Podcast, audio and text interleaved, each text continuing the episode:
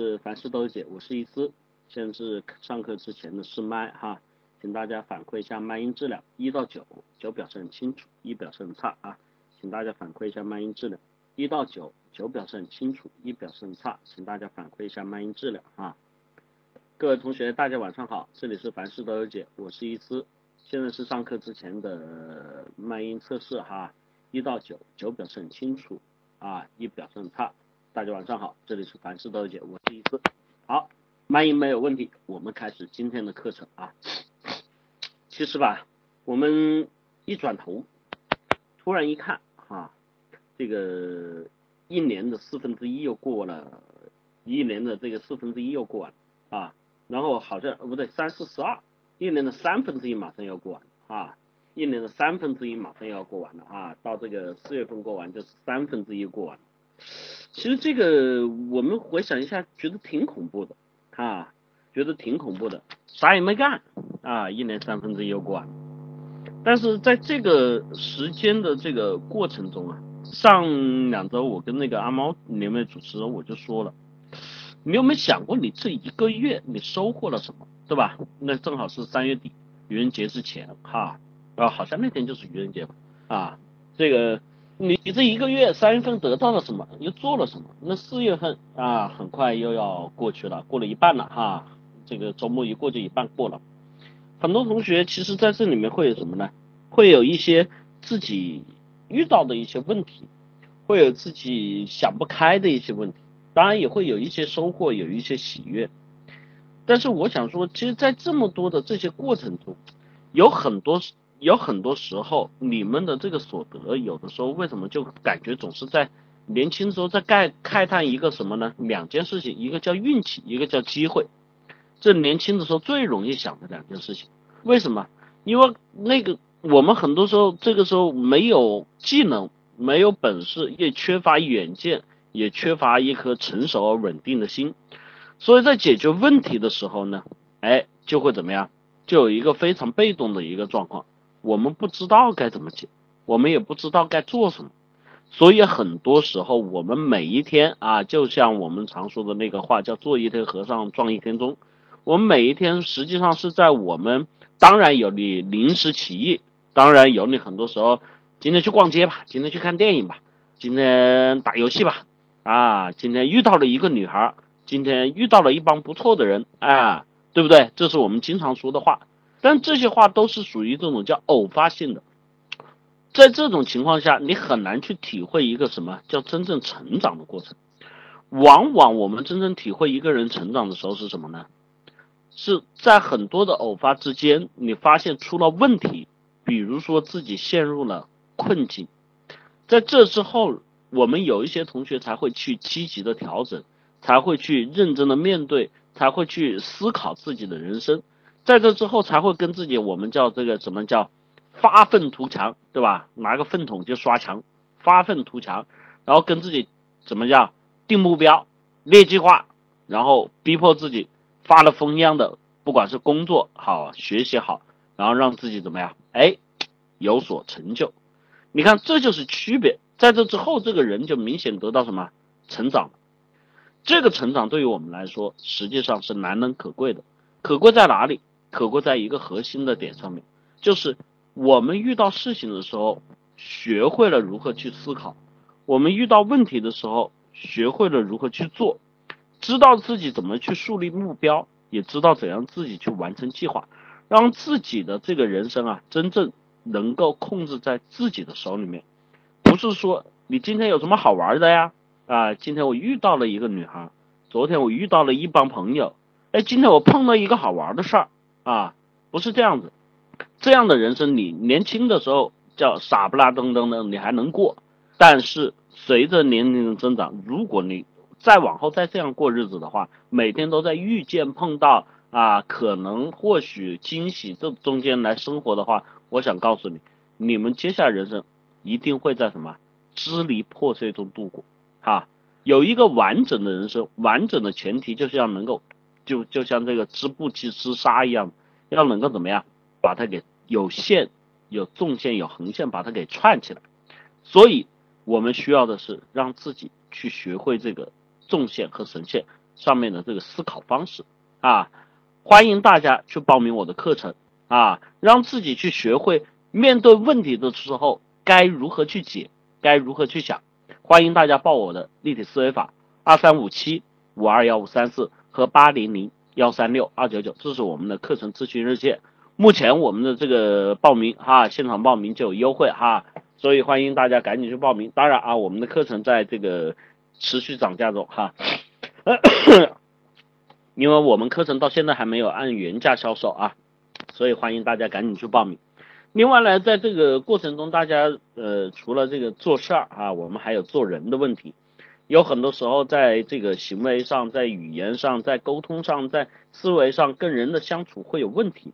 那么在这个时候呢，我们一样，伊思老师跟你推荐我们的进阶课哈，我们的这个结构化社交，让自己面对这种社交关系，让自己面对这些朋友，让自己面对这些可能你自己无法逾越的一些鸿沟的时候。我们通过整体化和结构化的社交，帮你去剖析你所遇到的问题，从最基层的啊，从最基层的这些点，从教养，从这个伦理，从我们的规则，从人际关系，从我们的情商，从信息各方面啊，来帮你去整理，让你去学会社交的真正技能和本事，让你去解决面对其他人的时候自己那个打心里面的那种不自信，那种害怕。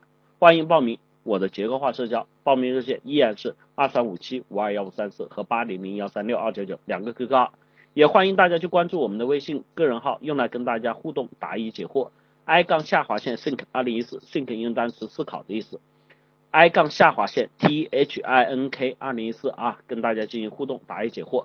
我们的微信公众号直接。在微信搜索框输入“凡事都有解”五个中文字就能一键关注，上面有我们往期公开课的录音，有我们的录音转文字，有我们的问答，有我们的文章，有我们的干货，有我们的很多东西，欢迎大家关注“凡事都有解”哈，搜索“凡事都有解”五个中文字就能一键关注啊，在电脑面前同学拿起手机扫描屏幕中间的二维码，同时也欢迎大家这个去加我们的这个分销推广 QQ 群哈，三幺九七二五四九九。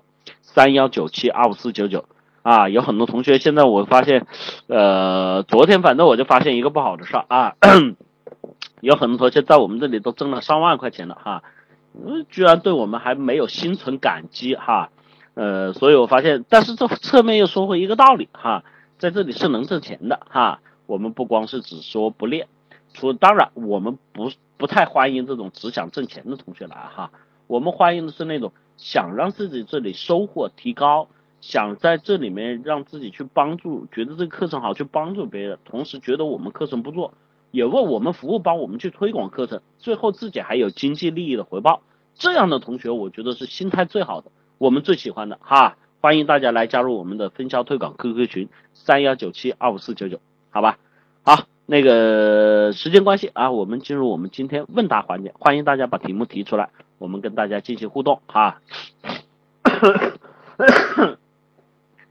The children want 啊，最近很积极啊。你嫂子跟自己关系不好的或者看不惯的人，他一跟你说话就有了反感的心理，有时候厌恶或者轻蔑的情绪就上来了。比如有人问你，你给他说那事儿没？我心里想着，用得着你提醒啊？早就说了，大 S 压着说说过了。我这样心里是不是很阴暗？呃，你你要我来回答你这个是不是很阴暗这个说法呢？我肯定不会直接说你很阴暗，是吧？这种提问其实是没有任何意义的。就比如说我们经常看有人提问啊，这个比如说男孩女孩恋爱，女孩问男孩，对吧？这个你如果跟前任分手了，对吧？你是不是还会想他呢？啊？你们觉得这种问题有意义吗？啊，但是这个问题经常会有女生提啊，这个问题经常会有女生提，你们觉得这个问题有意义吗？有吗？一有，二没有。啊，这里面那几个女生，你们出来说说，你们问过这样的问题没？啊，有没有意义啊？啊，花好月圆夜啊，花好月圆夜好像是女生啊，觉得有意义，男生基本上觉得没意义哈。在这里面哈，我我我我我。男女思维不同啊，我来说，很多时候这个问题，我说有没有意义？我们来看啊，这个女生问男生，你对吧？你这个以前女朋友分了，你还会不会想她？你们想想，这四个男人当着这个女生的面，是谁都不会去承认这件事情，是谁都不会去承认这件事情。一般的标准回答就会说啊，过去的事情就过去了，我已经都忘记了，对吧？或者会说，哎，那是因为我没有遇见你，对吧？当我遇见你之后，才发现他们的差劲，他们的不好，对吧？或者是说这个。两个人啊，当然还有文艺青年的回答，两个人相识是一场缘分，但是有些东西就让它随风而去吧，啊，我们不会回头再去看的。总之，他绝对不会跟你当着你面说，我想啊，我喜欢啊，我半夜有的时候还想他名字啊，还叫他名字啊，所以这种问题你问了也是白问哈。所以像像上面这个问题呢，也是一样，你直接问我，你你你你你是不是觉得你心里阴暗？我怎么会说你心理阴暗呢？一定不会哈，虽然我觉得你好像有点哈，开玩笑，不存在。在这里面我们说啊，人在成长的阶段，呃，像这个同学啊，其实这个问题我我这样子我不来回答，我让同学们来回答。像这秋呃秋生望的这个问题，你们告诉我，你们有没有？你们有没有？一有二没有？就有的时候看见这种人不爽，不顺眼。心里面会厌恶、反感啊，哪怕他就是问你的事情很正常啊，或者他很有礼貌的问你，或者人家也没招你也没惹你，但是你就是不耐烦，但是你就是这个反感，你心里面就是会对他有抵触情绪，一有二没有哈。我说用你们的问题来回答，就不用我来说啊，有时候好像我说就说的头头是道，觉得是口才好啊，我不要，我们要用事实来说话啊。这个人就是问你自己看到了吗？你的这个问题是一个单独的问题，还是一个普通性的问题啊？是一个单独性的问题，还是一个普通性的问题？看到了吗？啊，共性的问题。那一个共性的问题，你觉得你自己很阴暗吗？是不是只有你这样阴暗？一般都是指一个人才这样的，对吧？所以这个问题回答你了，但是你一定会在后面有余音，想问为什么哈？然后该怎么解？其实这样的，这这个属于是我们最典型的哈，我我呃跟你说一下，叫这个生物排斥反应。生物排斥反应在这里面呢，我们实际上很多时候啊，人对于自己的价值观、自己的认识里面会有一种什么？会有自己的一个我们叫世界观、人生观、价值观。其实我们还有审美观，还有喜好，还有很多的东西。这个东西会去衡量你在心里面自己的一个水平线、一个横轴、一个纵轴。会跟自己定出一个标准，在这个标准上面呢，你会对人去做出相应的判断。比如说哈，有些女生对吧？这个太看完《太阳的后裔》啊，现在每天就是今天是这个老公，明天是那个老公，我都不知道他们有多少个老公了哈。这个有这么多老公的女生，我操，一般我觉得我是没兴趣、没胃口的哈。所以在这里面，你可以会觉得，呃，当然不能给这个这种追星的女孩听到哈。在这里面你会发现一个最有趣的问题就是什么呢？他们对于这种人的衡量哈是什么呢？呃，颜值，对吧？这是第一的哈。然后很多很多的东西都是以这个为基础的。那么当你不够这个的时候啊，你别人做就是老公好帅，你做就死一边去哈。死一边去，恶心，对吧？啊，这个我我读书的时候，我们那个女同学也是一样的哈。所以在这里面能看到，这就是她心里面的标准和标尺。那么每一个人在年轻的时候，其实这个标准和标尺，因为经历比较简单，你在成长的过程中很容易被一些所谓感官刺激的东西来树立标准，对吧？所以会有一些男生啊，对于女生的这个评判标准就是这个胸围啦。啊，臀围啦，腰围啦，对吧？婀娜多姿啦，对吧？都是这样去评价的。这种评价里面会觉得这个长得丑的女生也是一样啊，滚一边去啊，烦，恶心。那么在实际日常生活中处理方式上面，也有时候我们有看不惯的，对吧？有些同学就看不惯人家啰里啰嗦，有些同学就看不惯有些同学装逼摆谱，对吧？所以这种情况下，你的这种抵触情绪是完全来源于什么？你的所谓的道德观、价值观，你在心里面的那个标准尺。这个标准尺是帮助你去塑造世界观、人生观、价值观的一个过程，帮助你去判断外界人和事的过程。我只能说，屈中旺，你还在成长，你还年轻，明白吧？你这个心态呢很正常，跟绝大多数人一样。但是当你年龄增长到一定阶段的时候，你对于人的看法就不一样了。比如说像伊思老师，你到我这个年龄我来看的时候，啊，当然可能有些人到这个年龄他也不会啊。有一个前提我跟大家说了，年龄不是一个人心智成熟的标准哈。一个人心智成熟，可能十八岁都可以心智成熟；一个人这个可能五十八岁连心智都可能不成熟，还是那种，要么就是脑子有病，要么就是天生这个儿童玩伴的这种啊，这不老头不老顽童的这种哈。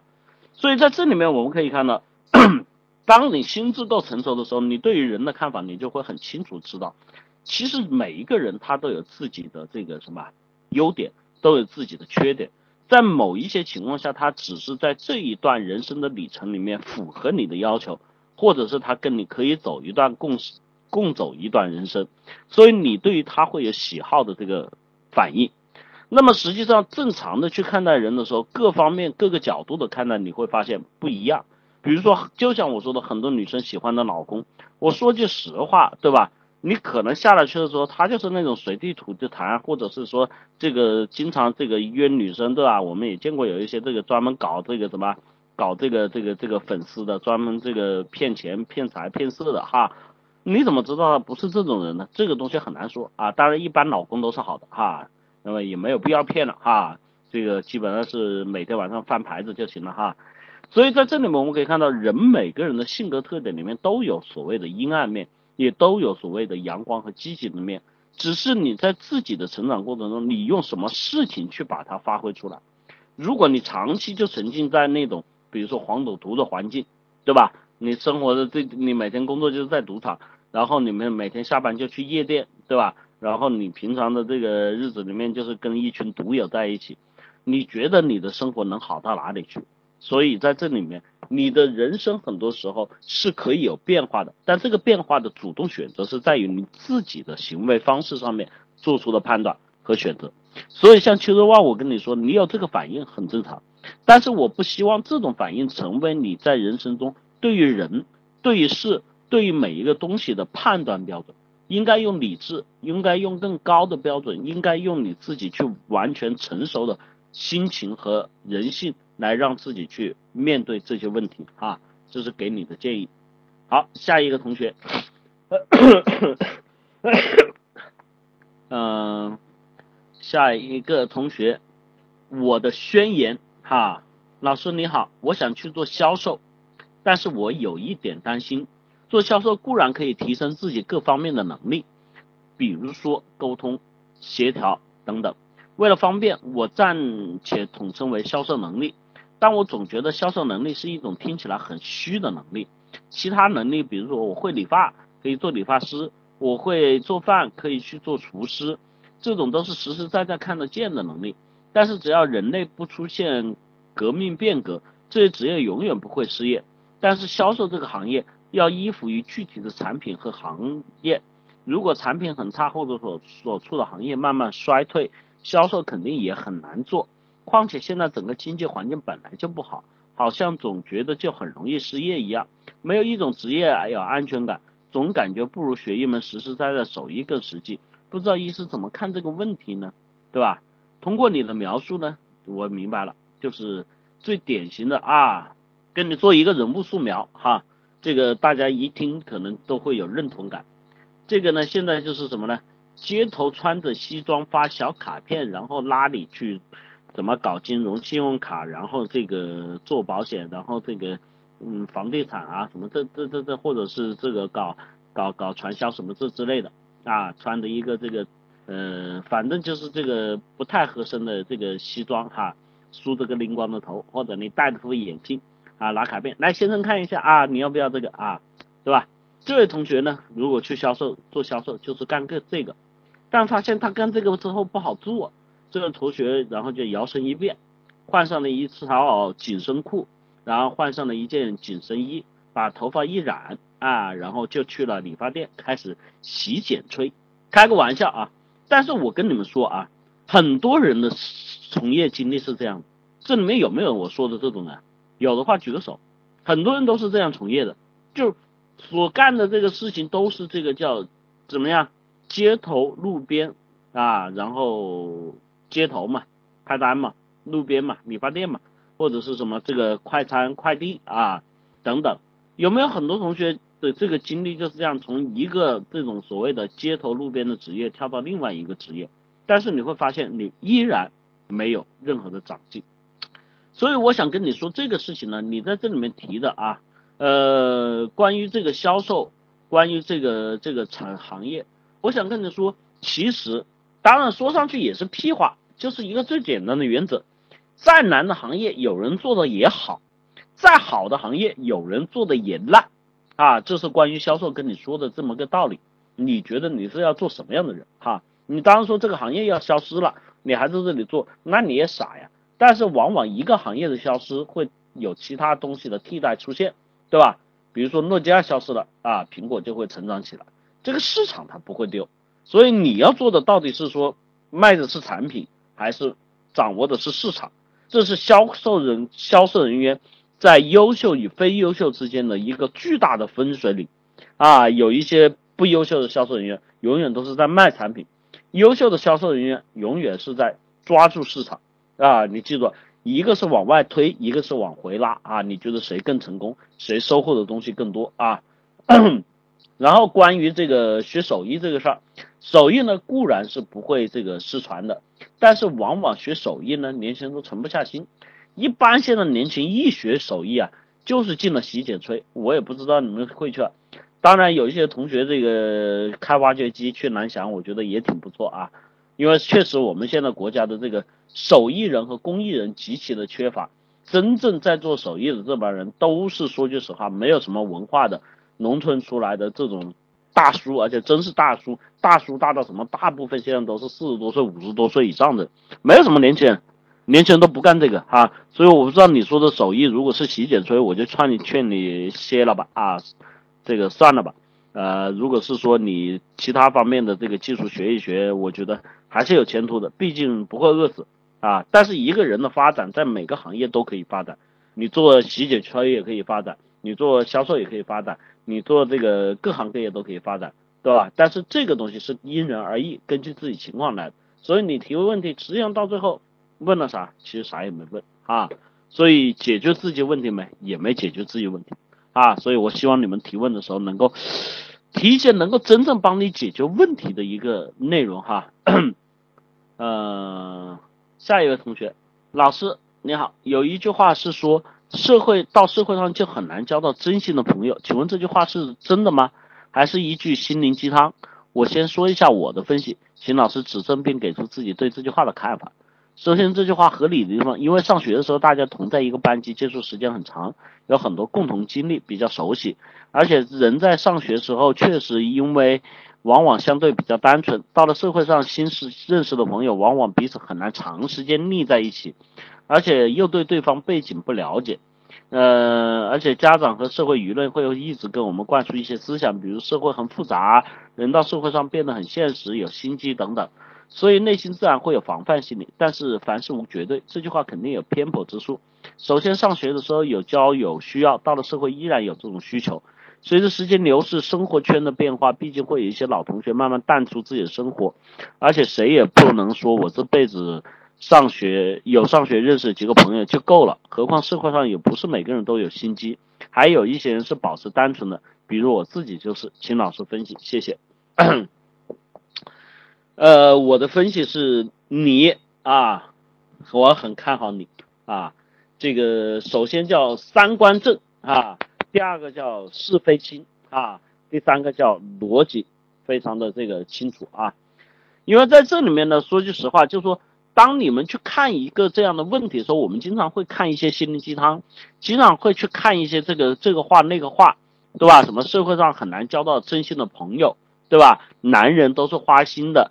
女人都是贪财的，对吧？等等等等等等这些话，你们当你们听完这句话的时候，有很多时候因为内心的一些经历，因为有一些这个周边人的描述，所以很多时候你们觉得这话哎好，传播面很广，啊，而且听上去又怎么样？叫有的时候叫，就正好刺中你心里面那个最需求的点了，所以他很容易被你接受。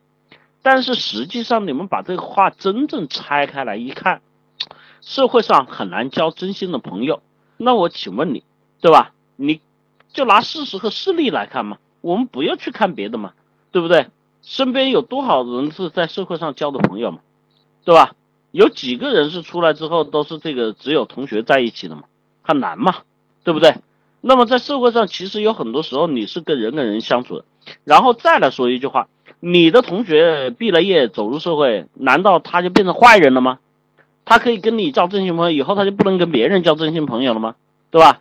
所以说到底，人还是那一群人，对吧？你走入社会跟在学校都是人，那人跟人之间好与坏。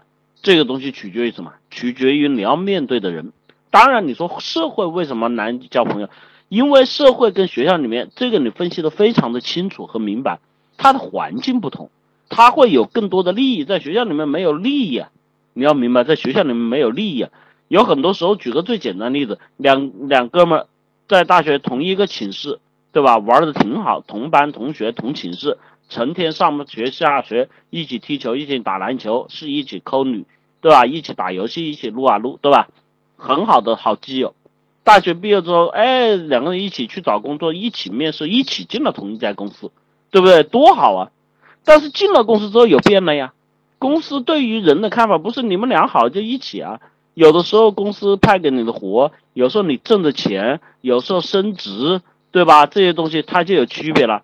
因为这些区别，因为这些斗争，因为彼此之间的这种心痕越来越大，甚至到最后猜忌，以及到最后互相伤害，最后成了一生中最为和强大的这个敌人和最为痛心的这个敌人。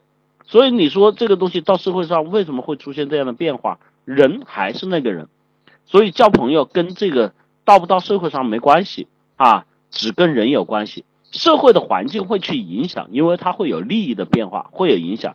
但是你能不能交到好的朋友，只跟这个人有关系。这个人跟你适不适合，合不合拍，对吧？所以在这里面，你的分析我觉得已经很完整了啊。这是我目前看到这个在自己能够分析问题上面比较完整的同学哈。当然哈，如果你能够把这个问题分析清楚，到最后基本上对这类问题不 care 他。不关心他，那才是你真正上了一个层次，就知道这些东西就是一些狗屎，就是一些屁，根本没必要去看的，好吧？这就真的上层次了哈。呃，我看好你哦，反正这是最直接的话，我看好你啊。呃，确实啊，这个是我的核心学员哈，包括社交课也报了，赶紧报名上课啊。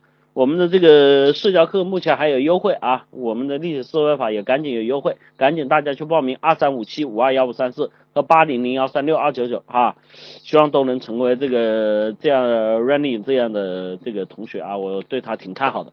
好，下一位，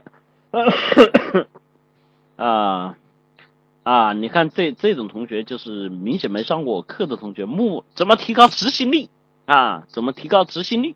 啊，在这个时候呢，我就装逼的说一句：死命的做，拼命的做，明白吧？认真的做，啊，有计划、有目标的做，啊，对吧？明白了吗？哎，明白了，明白就去做吧。啊，这种问题说句实话啊，呃，因为这个这个启航零九木木哈，说句实话，因为你们是新来人，跟很多新来的同学再说一下，当我们去提问的时候，像这种怎么提高执行力啊？对吧？我为什么会失恋啊？然后我该如何成长啊？对吧？我要如何发财呀？其实这些问题问了等于白问，因为你想想，首先第一个，这个问题绝对不是说叫三言两语就跟你把事儿说清楚的。如果谁有这种本事，那这个社会上就不存在问题，对不对？这就叫逻辑，这就叫思维，这就叫现实。那既然三言两语讲不清楚，那么这个东西再去讲它，讲一些中间所谓提炼出来的点，对你来说也是叫什么毫无意义。因为任何一件事情你去做它的时候，其实有头有尾，有中间过程，有很多的细节，才是这件事情决定这件事情走向发展方向以及结果的重要因素。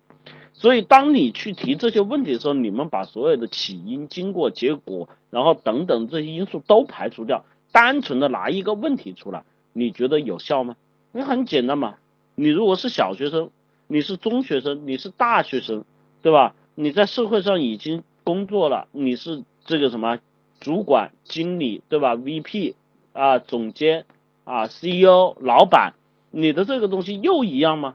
所以这些东西我去跟你说的时候，未必能切口，未必能对题，未必有意义。所以欢迎大家去提问的时候，像上面那些同学一样，能够具体、能够细化，并且能够自己去做一个自己的设想和答案。为什么呢？因为只有你这样子，通过这样问，还有自己这样想之后，你脑子里对这个事情的记忆才深刻。伊思老师跟你们回答问题的时候，你才能够吸收，才能听得进去。我相信有很多同学在这里听是听不进去的啊，好吧？下一位同学啊，伊斯老师，我现在还是在校学生，去大学两年了，可是你看，这直接一句话就说完了，他非要绕这么大个圈的啊！这位同学，待会儿看啊，我觉得他一定有问题啊，挺好的，挺有意思，直接一句话，伊斯老师，我现在大，对吧？可几乎没有什么朋友。做什么事情都是一个人，慢慢都不想出去了，很多时候都是宅在寝室。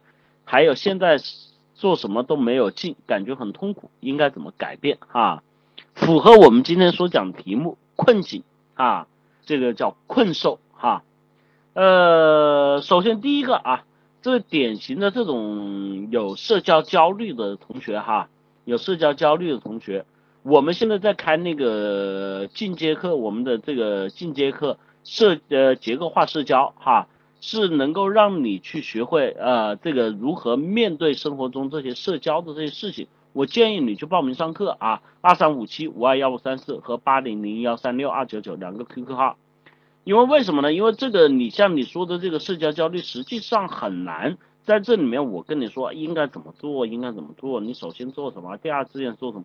在这个里面你会发现你决然做不到。因为为什么这里面在社交的上面有很多很多的一些呃要注意的条件，要执行的方式，一些技巧或者内容，比如说我们现在最刚开始我跟同学们去讲的是讲什么呢？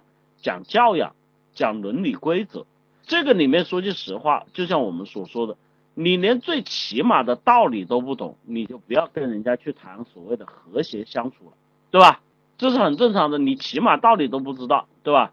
你像有些同学，你连最起码的对对女生的尊重都不知道，所有东西不知道。你对女生说，哎，那个小婊子，你给我过来一下，对吧？这没有办法跟人交流的。你还会觉得，哎，没有啊，我就看网上这么说啊，我跟他开玩笑啊，对不对？所以哈，在这里面我说了，真真正正要让自己去收获和成长的，绝对不是说你一句话两句话就能够把它讲清楚的，这一定是一个系统性的过程。这个系统性的过程在于你来说的话，是需要去改变你在社交行为中处于被动的各方面的问题，包括你前面第一句话我就看出来有很大的问题，你沟通一定问题，对吧？一句话说完我大二，你非得说，S 老师好，我现在是一个在校的学生啊，这个这个这个今年这个呃去的去大学两年了，你一句话我现在大二不就完了嘛，对吧？四个字，我现在大二啊，五个字啊，这是。接下来你说的，你没有朋友，对吧？做什么事一个人，然后越来越宅。其实，在这里面，你这个过程在于你来说，实际上是什么？实际上是因为你在做这些事情的时候，你感觉不到乐趣。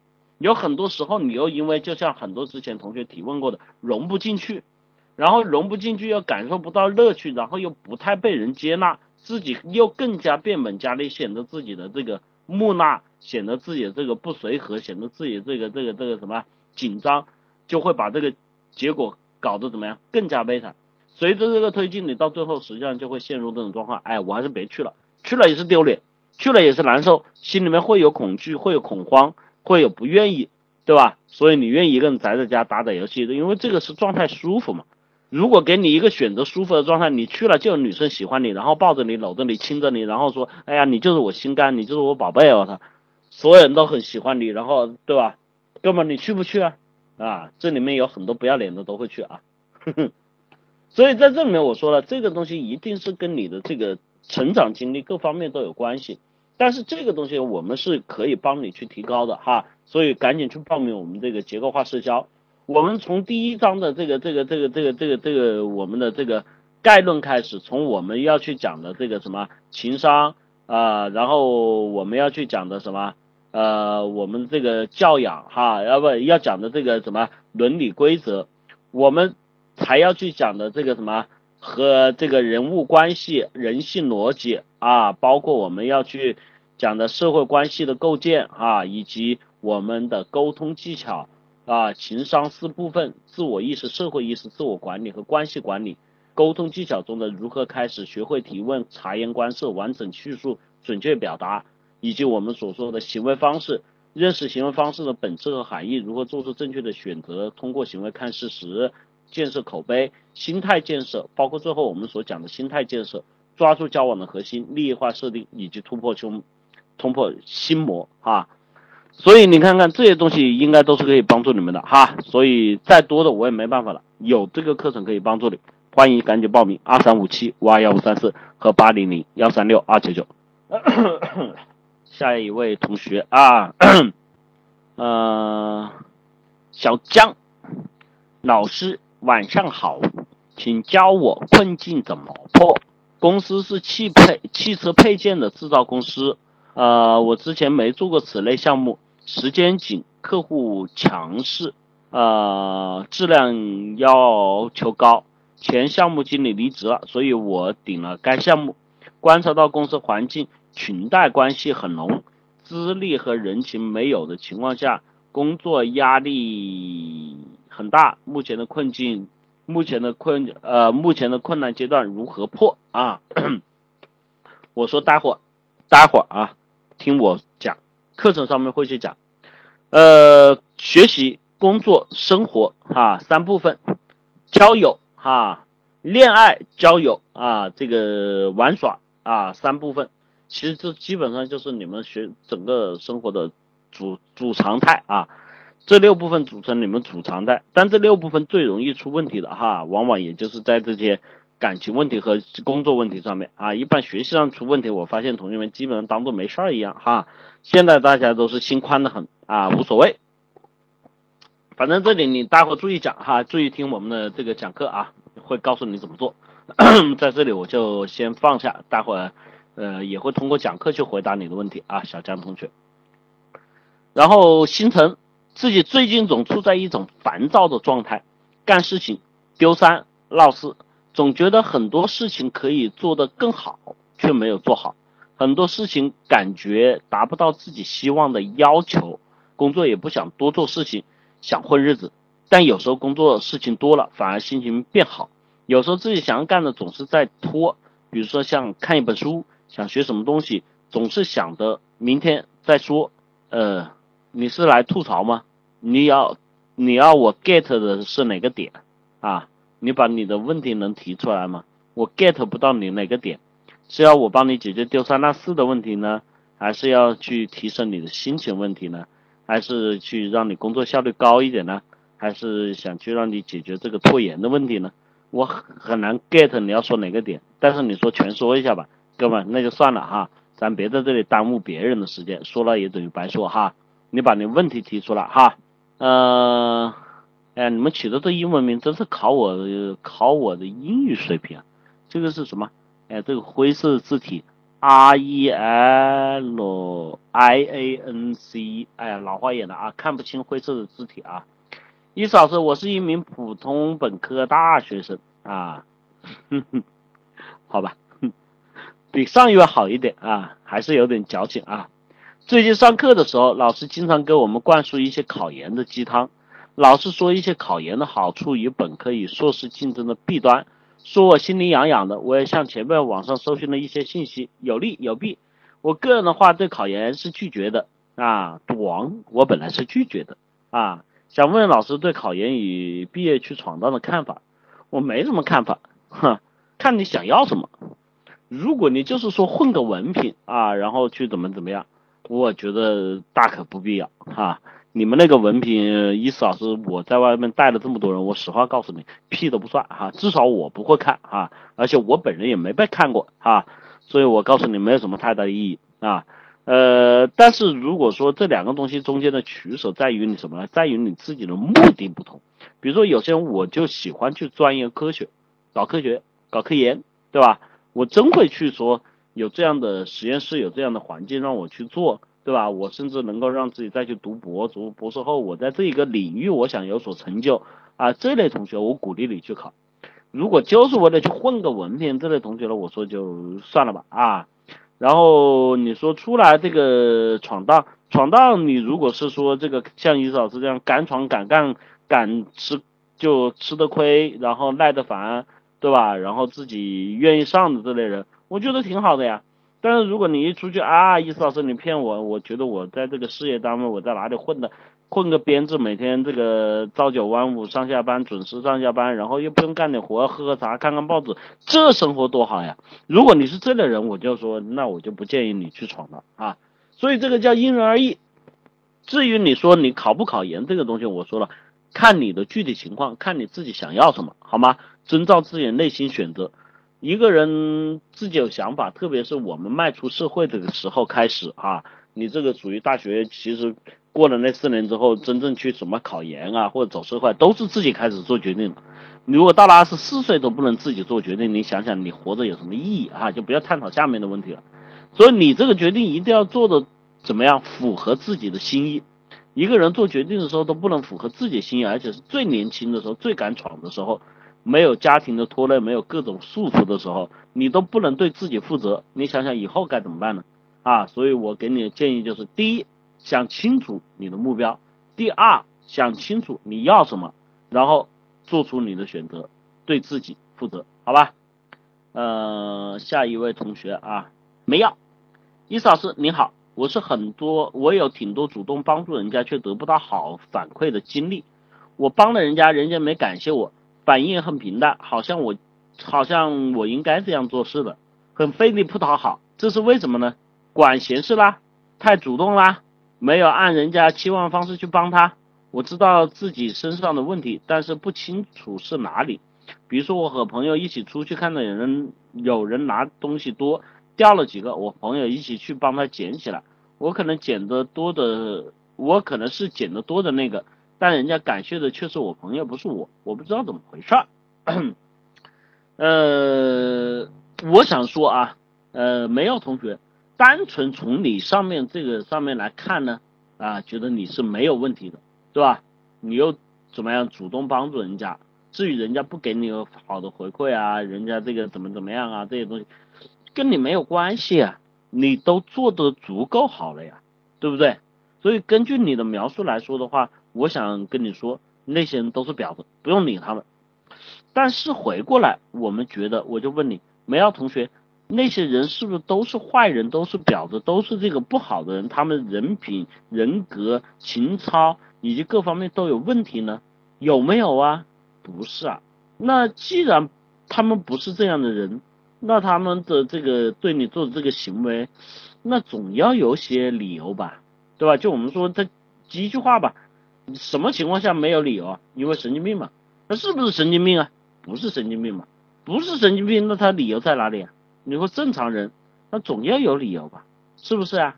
你能够把这个理由说出来吗？还你还不知道呀？就是正常人不喜欢你，是不是要理由？还是正常人一个人不喜欢你，可能不需要理由；两个人不需喜欢你，那可能也不需要理，对吧？三个人还不喜欢你，我觉得怎么样也要有个理由了吧？你觉得是不是这样子？你是不是？你觉得是不是这样子？是的，哈。那这个东西你自己又说不出这个理由，你还觉得自己做的不错？实际上我说过了，这是什么？你找不到问题是最大的问题，对吧？为什么你找不到问题？你知道吗？你觉得为什么你找不到问题？不知道。一个人什么情况下是看不见外面世界的？你告诉我，什么情况下是看不见外面的世界的？找问题就是看外面的世界嘛？啊，对，瞎的时候或者只看自己的时候。对吧？你把手现在做实验，你们把手马上伸到眼前挡住，你看得见啥？对吧？所以在这里面你可以发现一个最有事实依据的，这不是我说的，这全是你自己说的哈，是有事实依据的一个证据，就是其实你在这中间是有问题，不然的话怎么人家会这样对你呢？对不对？是不是这样子？那么你应该去找到自己的问题所在，比如说哈，你不要老是去辩解。哎呀，我去人家掉东西，我去捡东西，我捡的比人家多。你其实这个方面就是什么？其实你心里面就在计较，往往是这样计较的人，我告诉你，实际在生活中里面都是非常非常累的，而且都是把任何事情都计较到底的，然后到最后的时候还觉得自己委屈，因为什么？因为实际上他在花大量的时间在做无用功。你就说你去帮助人家掉了东西去捡个东西，你都在记你比人家捡的多。哥们，你你这到底是真心想帮人家呢，还是说你想去出名，想去得到好处呢？啊，你是姐姐吗？啊，哦，好吧，那你觉得呢？你觉得是什么情况想让你去这样子呢？对不对？所以通过这个东西告诉你的是什么？你所呈现出来的问题在你身上，其实它只是什么一个结果，事情的本身起因，因为你没跟我说，我当然也不太清楚，你。要更多的，后面你还可以再去提问啊，包括收费课，包括公开课。我看你是 VIP 学员，在这里面，你其实有很多时候看自己的问题的时候，需要拿出很多的一些事实来作为参考，然后去在这里面看这件事情的真实本身会是怎么样的，啊，去通过真实本身的事件来回放自己在这中间扮演了什么样的角色，自己做了哪些事情。自己的责任是什么？自己目标是什么？自己定位是什么？自己的方式行为方式又是什么？带给人家什么样的影响，对吧？这些东西你把它想一遍，想完了之后，你就会看到自己在这件事情上面的问题到底在哪里。一件事情是这样，两件事情是这样，你有了三件事情之后，你对自己身上所存在的臭毛病你就看得清楚了。有些同学不知道啊，为什么？比如说我，我真跟大家说过，我见过一个叫口臭的同学啊，口臭的同学。人不是真的口臭，是打冒号口臭。就这家伙讲话从来就是嘴巴臭的要死啊！当然这个臭不是天天怎么骂人啊，就天天你他妈的不是这个意思啊。他这嘴巴臭是什么？对任何人他都有什么？他的这种攻击性的语言，对任何人都会夹带着侮辱和重伤，永远想去显示自己。这个在我们生活里面，其实这种人不是异类哈，其实还蛮多见的。其实还蛮多见的哈，所以你要怎么样把这些事情去做的时候，你才会找到什么自己身上所存在的那个问题。你一件事情分析，一件事情分析，有那么两三次之后，你会知道啊，这些地方有问题，我不能这么干，我得变，我得改哈。希望没药同学啊，不要真的没药啊，我告诉你是有药的哈。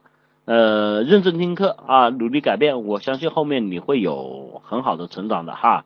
啊，也记住，梅耀同学是个妹子哈，我一直以为是这个哥们儿哈。对，好好想想啊。大子同学，老师这番话令我找到了问题。呃，我想说啊，其实这就是最有意思的地方。很多同学，我找到了问题，但是你会发现啊，大子同学，你回去之后你会发现问题依旧哈。就有一句网上这个名言叫什么？道理我明白了很多，为什么依然过不好这一生啊？就这个东西。你其实在这里面最缺乏了很多人缺乏的问题啊！今天我说走入困境，我又会去讲，你们所面临的这些东西啊，往往不简简单单是一个原因，是一个问题在哪？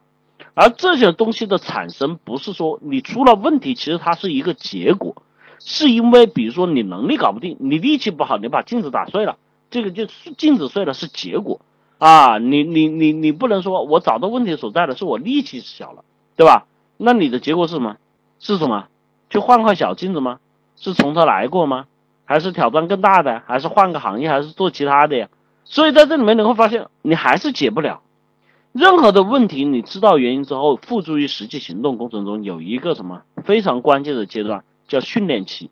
这就是我们课程要去介入和帮助大家改变的时期。欢迎大家赶紧去报名哈，我们的课程咨询热线二三五七五二幺五三四和八零零幺三六二九九。两门课程，立体思维法告诉你怎么做事儿啊，这个结构化社交告诉你怎么做人哈，从做事开始啊，以少这原则啊，从做事开始，偏离了做事的主旨，做人毫无意义哈。所以我们基础课程是做事的课程，让你学会面对生活中的问题的时候，知道如何去解，知道怎么去做，知道怎么去改变，怎么去定目标，怎么去做计划，怎么去挑战自己啊。欢迎大家报名我的立体思维法哈。在这里面去学习定位逻辑、讯息时间、讯息逻辑、时间管理、信息收集管理、方法论与执行、沟通象限哈。报名热线二三五七五二幺五三四和八零零幺三六二九九哈。呃，另外一门是我们的这个结构化社交啊，教你们去做人。结构化社交是怎么样帮助大家去树立正确交往，在社会行为中正确交往的这种行为，或者是意识，或者是你的语言哈。我们会分了这个结构化社交，我们一共分了六个章节哈。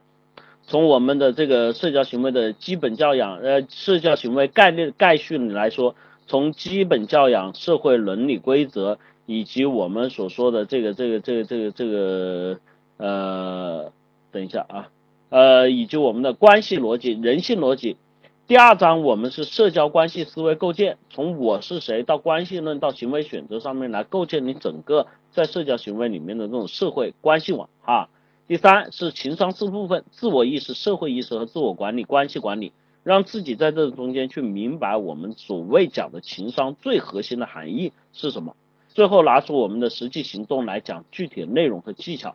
沟通的技巧与艺术如何开始？学会提问、察言观色、完整叙述、准确表达、抓住关键。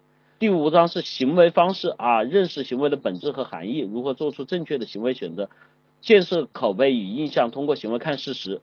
第六章心态建设，抓住交往的核心利益价值设定啊，然后突破心魔啊，这个实际上是很干的内容哈，帮助大家去在社交上面获取一些实实在在的东西。我们说了，我们不教心灵鸡汤，我们教的就是干货，让你在这里去学习、成长、训练自己、提高的干货。但是啊，我们绝对不说一夜之间能够让你转变的这种话，因为这肯定是骗骗人的哈。呃，欢迎报名我的课程啊，这里是凡事都理解，我是伊思，我们报名热线二三五七五二幺五三四和八零零幺三六二九九，好吧？好，时间关系啊，我们开始讲我们今天的这个。课程关于困境的内容，哈，前面其实这个有同学这个这个这个提了困境哈，提了困境的内容，他觉得自己现在工作上遇到了困境啊，应该怎么解？其实我们说啊，呃，困境困境啊，困境困境什么意思呢？困境是什么意思呢？啊，有同学知道吗？困境是什么意思呢？啊，有同学能够回答一下吗？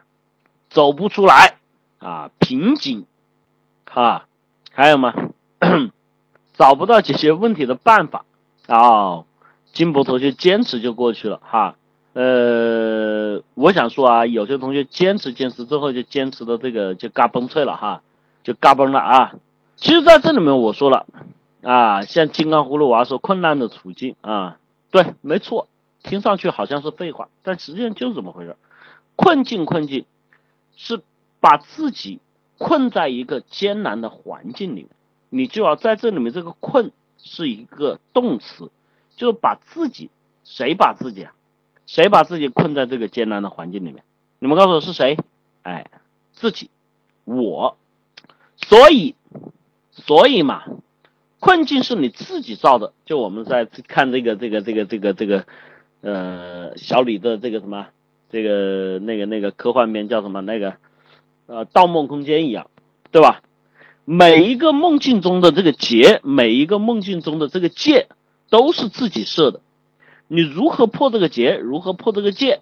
啊，有很多时候你可能需要外力，但是更多的你在外力的作用下，还得靠自己醒过来，对吧？还得靠自己醒过来，你说是吗？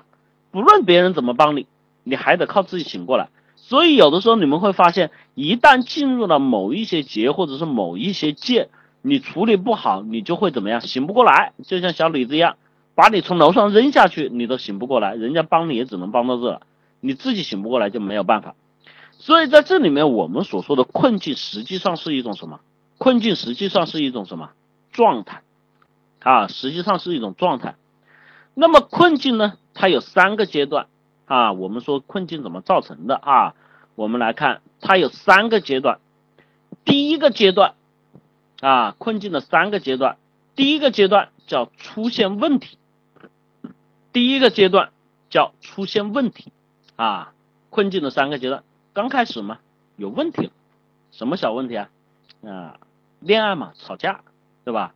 工作嘛，失误，对吧？学习嘛，考砸，对吧？是不是就这么些小问题嘛？对不对？但是第二个阶段，这些问题会怎么样？会发酵，第二阶段问题会发酵，问题发酵可能原来是小问题，对吧？不就吵个架嘛，结果闹分手，对吧？不就考个试没考好嘛，对吧？这个怎么样？哎，升不了学，对吧？不就工作一点小失误嘛，结果造成了巨大的损失，要被公司开除，啊啊，不好意思啊，谢谢这位潘同学的这个指教啊，谢谢你的指教啊，不是指教啊，谢谢，不好意思，我们这个普通话不标准哈，所以发音不对，谢谢你啊，我们一定改正啊，我很虚心学习。好吧，这是我们说的这个第二阶段，问题发酵就会这些问题怎么样暴露出来之后，由于时间，由于各种关系，它会膨胀，会发大，变成一些大问题。那么这些问题发酵了，第三阶段 会怎么样？哎，第三阶段会怎么样？问题爆发，对吧？问题爆发，这个分手变成失恋，对吧？然后这个。工的是工作，这个被炒鱿鱼变成失业，然后这个是彻底失业，就你找不到下家了，找不到工作了啊。这个考砸的是这个没书读了，或者是怎么样啊？总之这个问题就会变得很大。这个问题的爆发会让自己就陷入我前面所说的这个叫困境这个状态，自己走不出来。很多人不就是这样嘛？失恋了，对吧？一天一天的自己一个人待着啊。以泪洗面，撕心裂肺，对吧？然后就是不肯走出来，对吧？有的人这个失业了，对吧？困境，对吧？睡天桥、乞讨，对吧？流浪啊，当然我们中国这种情况还少一点，其实国外很多啊。你们不要觉得资本主义社会好啊，国外很多哈。呃，一旦失业就真的会变成流浪汉啊。然后这个学业不好，学业不好怎么样？这个就升学无望，然后自己背负的生活里面更多的。早入面入社会很多的这种包袱和承担，甚至有一些同学现在有很多，现在在我们这里面有些同学心灵脆弱到啊跳楼的这种情况啊。那么这三个阶段是什么原因在这里面？是哪些情况在这里面作祟呢？我们来看看，其实第一个阶段对于我们来说啊，出现问题的阶段，在这里面我们所呈现出来的状态。或者是造成这一阶段问题突发的这种原因是什么呢？第一，懒惰；第二，放纵；第三，贪心。哈，主要是这三点，当然不止于这三点，主要是这三点。你想想，你们很多问题就是通过这个一步一步啊，最后陷入这种无法自拔的困境。但是这些问题，我就问你们，在最开始的时候，是不是都是一些小问题，一是而不死？是不是都是一些小问题，对吧？在你们的经历里面，你们自己看过了，这些第一阶段这个问题出现的时候，是不是都是一些小问题？是小问题，那么这些小问题就是我所说的三个点所带来的。第一点，怎么懒惰？有很多时候就是怎么样？哎，我懒得搞了，哎，没事了，你就这样的，哎呀，我知道了，哎呀，对吧？自己跟自己说，哎，再等等吧，哎呀，无所谓了，哎呀。这东西行了，就这样了啊！哎，我不想做，我就不想动，我就不想做啊！我打会儿游戏吧，对吧？就是这样子，懒惰。但这个问题一懒惰就拖出事儿来了，对吧？你不就拖出事儿来了吗？就像我说，你谈恋爱，你你你你经常懒惰，对吧？谈恋爱其实也要积极的，有很多同学啊懒得动，女朋友也不去接，也不去见，对吧？啊，这个很多时候这个懒惰。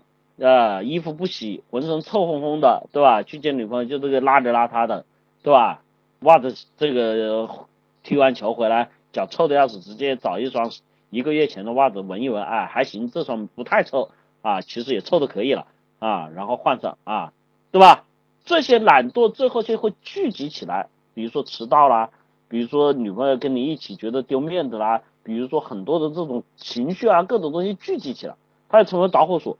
对吧？你比如说你你今天穿的邋里邋遢，结果出去见了人家朋友，人家面子上挂不住，挂不住又不好意思说你，然后在路上两个人就会开始怎么样磨磨唧唧，磨磨唧唧，磨磨唧唧之后就会开始吵架，吵架之后说到这个问题，人家就会说说你这个问题，说了之后你就会说，哎，你是不是看不起我啊？对吧？你是不是怎么怎么样啊？呃，然后就怎么样？那就分手吧，对吧？是不是这样子啊？啊，有同学对对对对对对对对对对对对对对对，对吧？啊，这就懒惰嘛。很多时候小问题都是这样，由懒惰把它开始爆发出来，产生出来，然后放纵啊，很多同学啊，对于自己的这种什么，我们叫情欲也好，我们叫自己的欲望也好，我们叫自己在处理事情过程中的这种行为也好，放纵嘛，放纵自己的这种什么行为，有很多时候，对吧？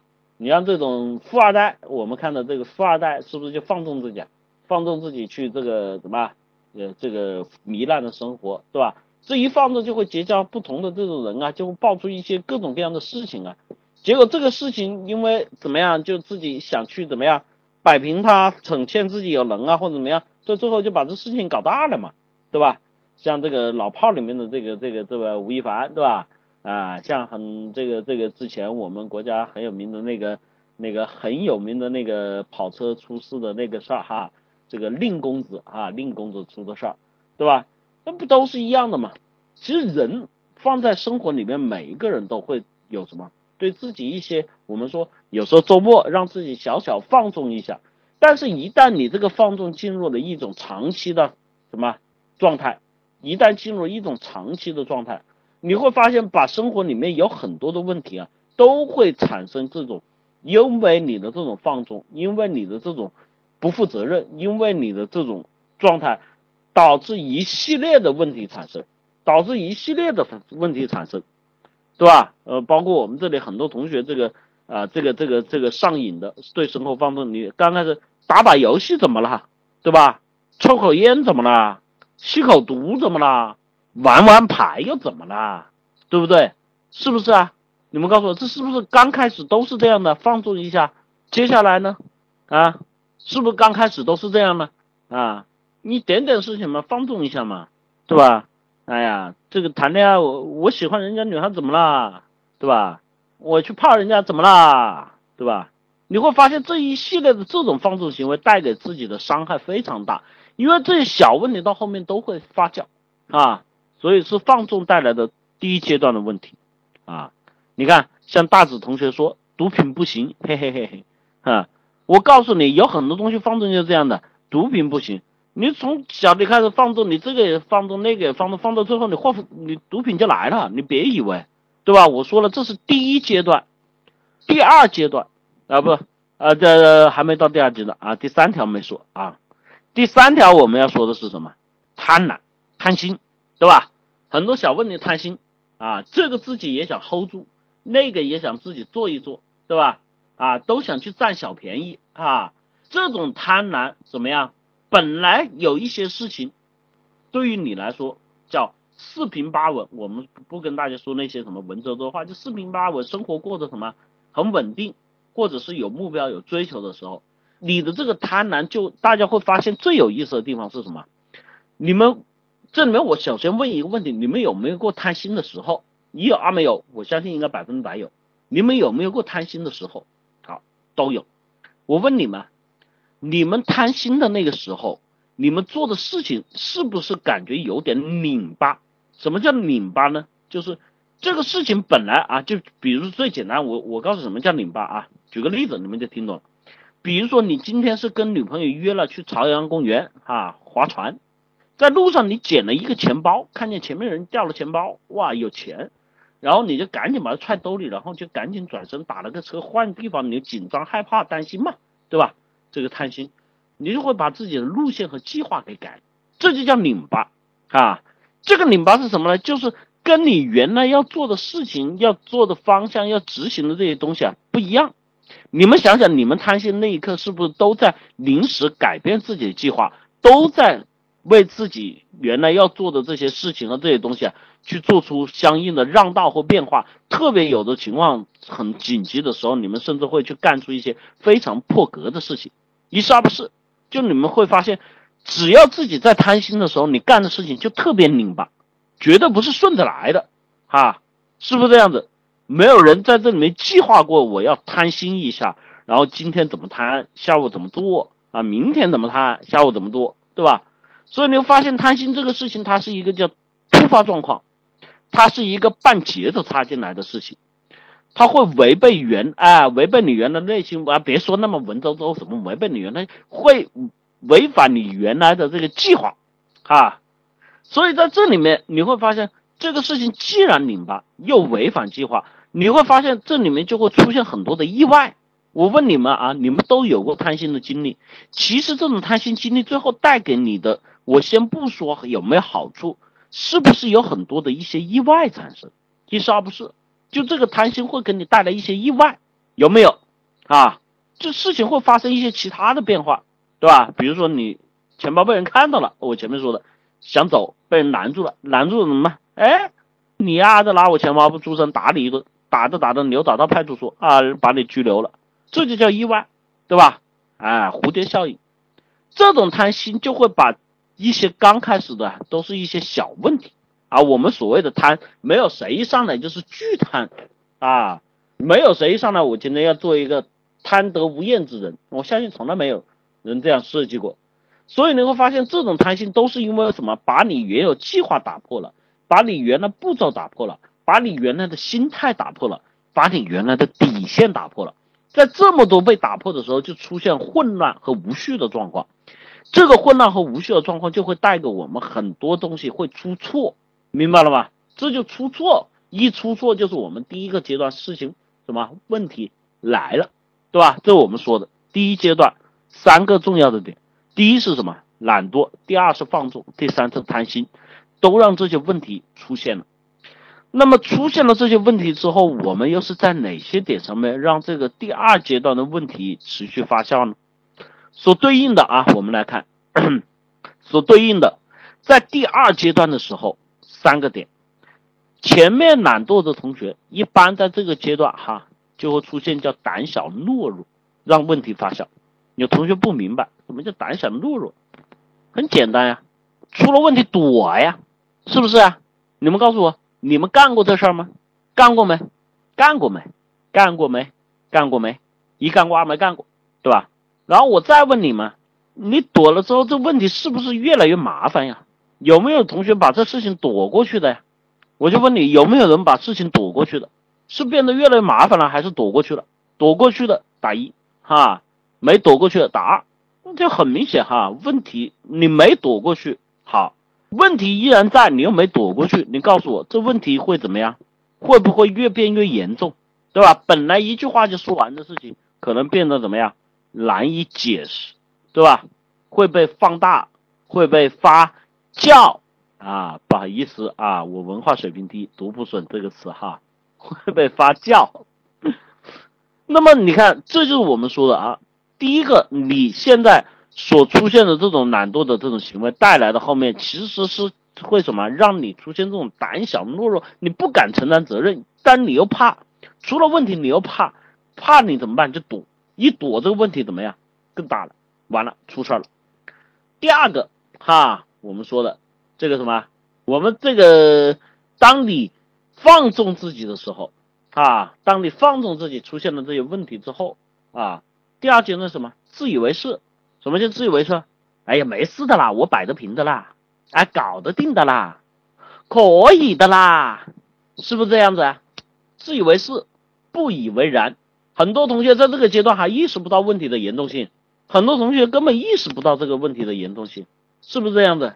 但是就跟前面说的一样，你意识不到问题的严重性，那么请大家告诉我，问题还在不在？问题在不在？啊？问题还在不在？会？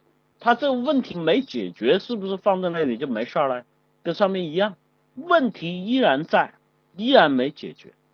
而且你们记住了，这种自以为是的态度，本身就是叫变本加厉、放大问题的核心。本来你说没事的事情，一个小事情，因为你的不在意，对吧？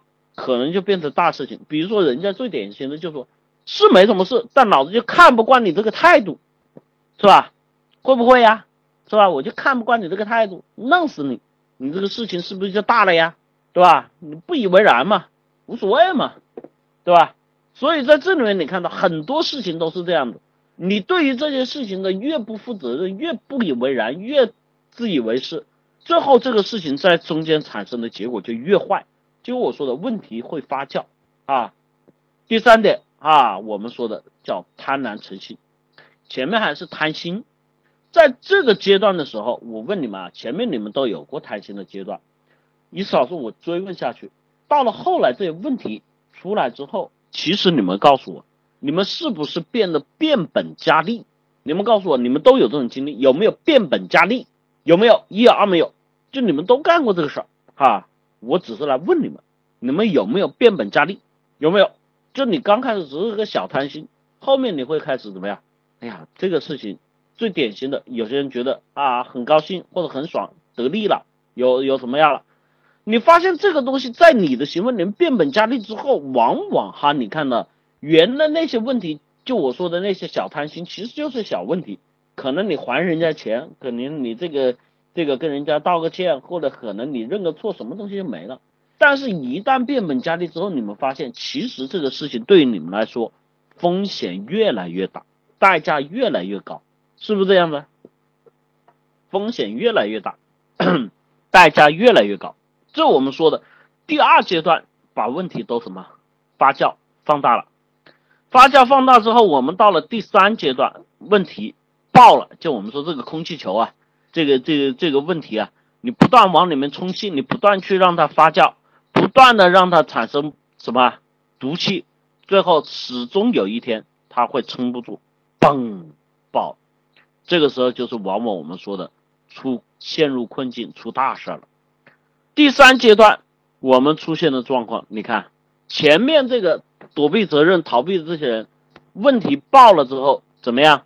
崩溃、低落，是不是情绪崩溃了？整个人崩溃了、低落了，有没有？整个人情绪。崩溃了，低落了啊！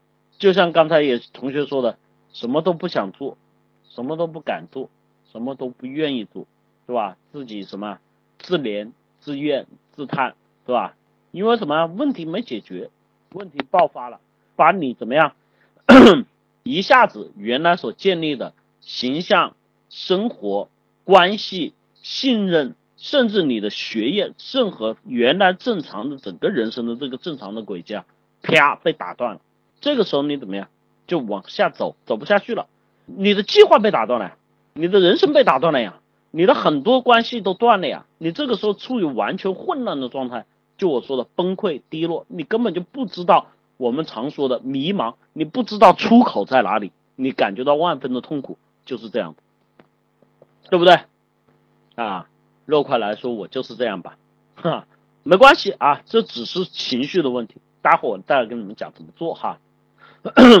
那么第二种同学是什么呢？你前面的这个不以为然那些人东西，到了最后，他的状态就是放任自流，对吧？放任自流，这些问题，对吧？对于他来说，已经超出了他的承受范围。虽然是他自己放纵自己产生的恶果，但是他也没办法去改变，他只能放任自流。被迫的去接受这样的现实，让自己怎么样？反正就是该咋地咋地喽，你弄死我，对吧？你吃了我，对吧？但是实际上自己的这个生活状态也是什么，受到极大的影响。有的时候，就像我说的，一定会出现生活目标的缺失，一定会怎么样？找不到方向。其实所谓困境里面最大的问题就是这样的。我们什么时候会最慌啊？你们告诉我。你们告诉我，人什么情况下会最慌啊？感觉到发慌啊？啊，有同学说迷茫，拜托你能说个具体一点的吗？手足无措，没控制感啊，原有节奏被打乱，是吧？一个人的时候不知道干什么。我跟大家说的很明白，一句话说清楚：当人没有目标的时候是最慌的，就没有目标，你就失去方向感。我们哪怕用形容词来形容人生。也用物理来说，你在这个黑天没有方向，也在说你走路的时候进入了迷宫。所有人的慌，所谓心慌慌，都是因为没有目标。你们觉得是不是啊？就你找不到方向、找不到目标的时候，是一个人心最慌的时候。哪怕你人生也是这样的，人生没目标，为什么会陷入困境啊？就是很简单，你原来比如说我们说的刚才说的这些。经历过程小问题出现了，然后这个发酵了，然后爆发了。最后这个问题出来之后，你原有你原有的人生出现变化呀。比如说你上学的被退学了，劝退了，对不对？你恋爱的怎么样？失恋了。工作怎么样？失业了。你现在的目标是什么？你告诉我，在这种状态下，你找得到目标吗？你知道该怎么做吗？找得到知道的打一，不知道的打二。你你们自己想，在这种情况下，你们是不是不是最处于就你们说的迷茫，然后空虚，然后呃这个这各种各样的词的结果？所以这个时候才是你们真正产生问题的核心。那么在这里面，我们说的，我们真正去面对这个困境的时候，我们实际上一直以来出现的问题，就是在于它打破了我们原来的节奏感啊，像刚才有个同学的，打破了我们原来人生的秩序和轨道。当然，作为第三条，这个我就不用太强调了哈，就破罐子破摔啊，这个就反正你贪婪的这类人，往往到最后都是破罐子破摔啊。很多你像这个什么黄赌毒这类的人，都是因为这样子破罐子破摔，谁也不愿意走那条路，但是到了那个时候没有办法，只能把自己破罐子破摔啊。所以这就是我们说的，整个人陷入困境的时候，往往会呈现的三个阶段，以及在这三个阶段里面，你内心和你的行为所表现出来的状态。困境实际上是什么？困境实际上是什么？困境实际上是之前什么？困境实际上是之前你所有错误的什么汇集和放大，问题没解决，其实就是你想想，在这过程中你只犯了一个错吗？只犯了一个错吗？嗯，是不是只犯了一个错啊？No way，肯定不是。所以困境是之前的错误的什么汇集和放大，也像同学们说的叠加错误。无知我们不可避免，每个人都会犯错，这我意思老师跟大家说过的，像前面你们都说的懒惰啊、贪心啊，对吧？这些这这些人的状态实际上是每个人都会有，他不可避免。但是在这里面最可怕的是什么呢？这些错误加上每个人身上的这个人性的劣根，就会酿成恶果。你想想，你们之所以有同学走入困境，哈，有我相信这里不会有太多人，但是你一旦走入困境，你一旦出现问题，你在这里面去思考的时候，真的不是简简单单就说这个困境就是我运气不好，我倒霉。我告诉你，一定是什么客观上面的错误，加上你主观上人性的劣根，就你的贪婪、你的懒惰、你的放纵。所造成的恶果，如果没有你性格上这面的劣根，你想想一个人出了问题之后积极补救，出了问题之后勇于承担，出了问题之后不放任自流，对吧？出了问题之后怎么样？不是自己贪，然后而是有责任有承担。你告诉我这样的人会走入困境吗？会吗？会不会？啊，一会二不会。所以在这里面我说走入困境，我们。必须要认识到一个最核心的问题，是你身上所存在的劣根，这才是有因有果，错误只是这个事情中间的一个导火索。所以，之所以困境让人很绝望，让人很难逃离，就我刚才在前面说了，核心原因说了，困境它是一个状态，它是一个累积量，就你之前的这个汇集和这些东西啊，把你现在这个目前的这个状态里面。它是累积在这里面这么多问题没解决，你始终就会在这里面所谓的迷茫、徘徊、难受，但它这就是困境的一个现实写照。那么在困境里面，我们可以看到，我们实际在困境里面常见的这种状态会是怎么样子呢？在困境里面常见的状态会是什么样子的？我们前面说了哈，这个困境所形成的这些原因和三个阶段。我们在这里面可以在困困境里面所呈现的状态，大家一说就会明白。四点：第一，情绪低迷或者狂躁，对吧？情绪低迷或者狂躁，有一类人可能是情绪低迷，成天这个悲惨兮兮的，对吧？把自己关起来。有一类人是不一样的，有两个极端，有的人是很狂躁的，关你什么事？滚啊！不要你管，对不对？是吧？这是我们说的第一类情绪上的低迷或者是狂躁。第二类，哈，缺乏理性，分不清事实。就当你在困境的时候，我们跟你说的话，你听不进去；跟你讲的道理，你不认可，明白吧？你在这个时候已经是叫我们说的不好听，叫部分丧失理智，没有完全丧失理智。当然，有些破罐子破摔到极致的，是完全丧失理智啊。所以在这个时候，你所出现的状况是缺乏理性，分不清事实。第三点。你在思维上的反应是思维迟钝，没有主意，对吧？你不会有什么主动的想法，你会，你还不你在困境的时候，你们自己想想自己那个失助无失落无助的状态，你有没有每天想我今天要干个啥？我今天做个啥？我还想要这个啥？对吧？很难有，叫吃也吃不下，睡也睡不着，对吧？有的时候可以一个人坐着发呆发很久，是不是这样子？哈哈，是不是这样子？中了没有？啊，就你整个人处于我们叫魂不守舍啊，这种这种状况带给我们的时候啊，我们叫思维，这种状况叫有毒哈，完全这样下去，人就基本上就是废了。第四条，行为混乱，无所适从，对吧？有很多时候有同学经常说，我就一句话就跟你们说，你们就明白了，你们就中了哈，就你们说的中了，什么呢？哎，我干嘛来了？我是出来干嘛了？我今天要干嘛了？是不是这样子？一下子就不知道自己要干嘛了。确实，你本来也不知道自己要干，有没有？有没有这种状态？啊，行为混乱，无所适从。一出来，我要干嘛呀？我不知道自己要干嘛。所以在这里面，我们看到这种常见的困境状态，就是描绘出来，就我们可以感觉到那种眼睛中啊，再来跟你们说这种客观的描述。双目无神，面容呆滞，对吧？精神萎靡，形同什么？形同走肉，整个人就是这样的状态啊。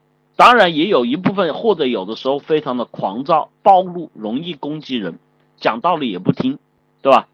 这种困境状况下面，实际上是制约一个人往前走。为什么？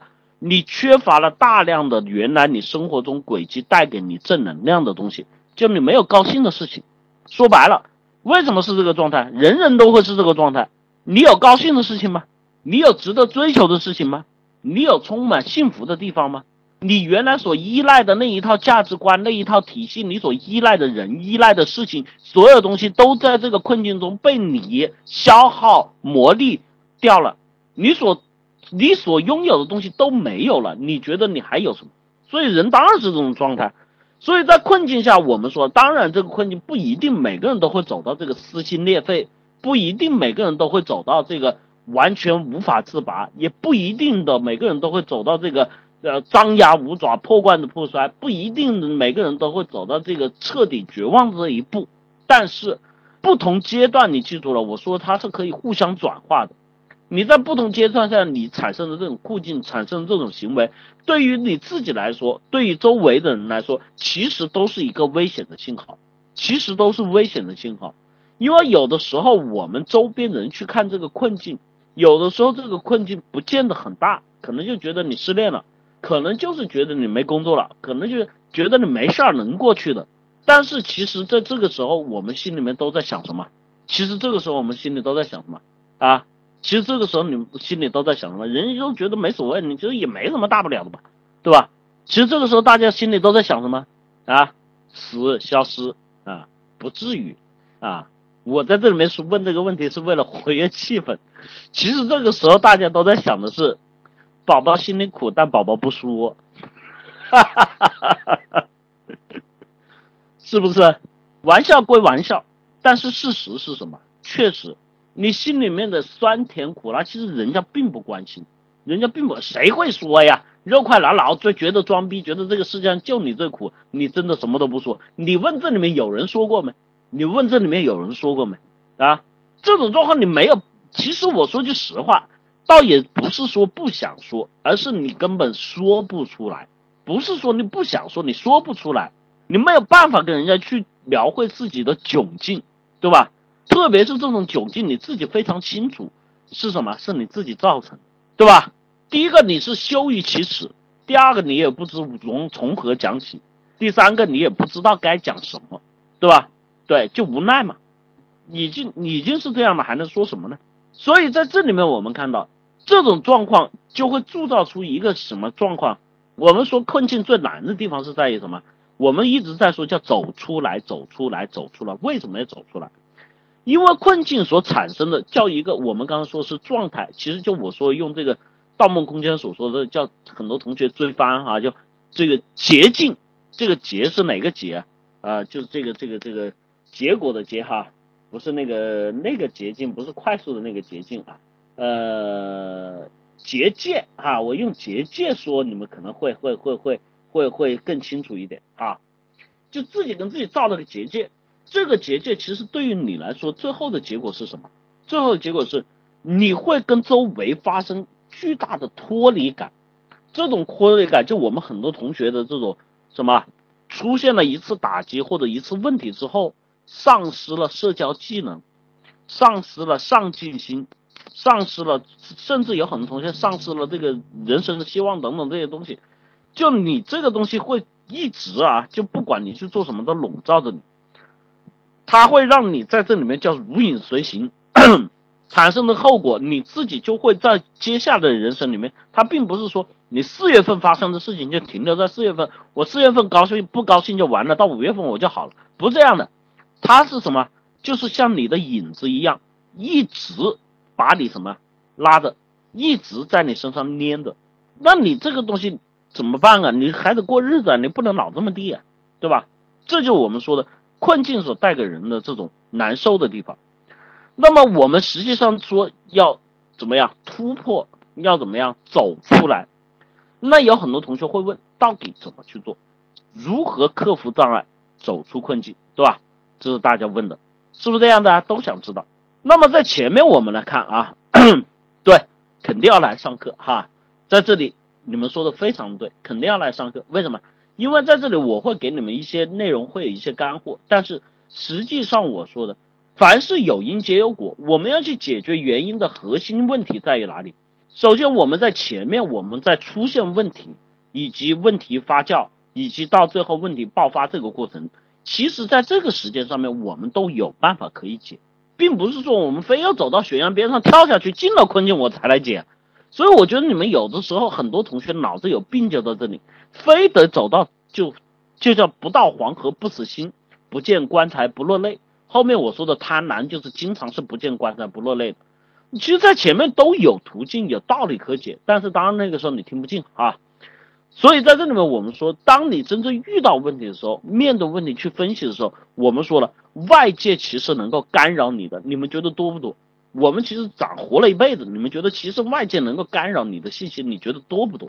啊，其实很多时候，哎呀，骨头同学觉得多哈。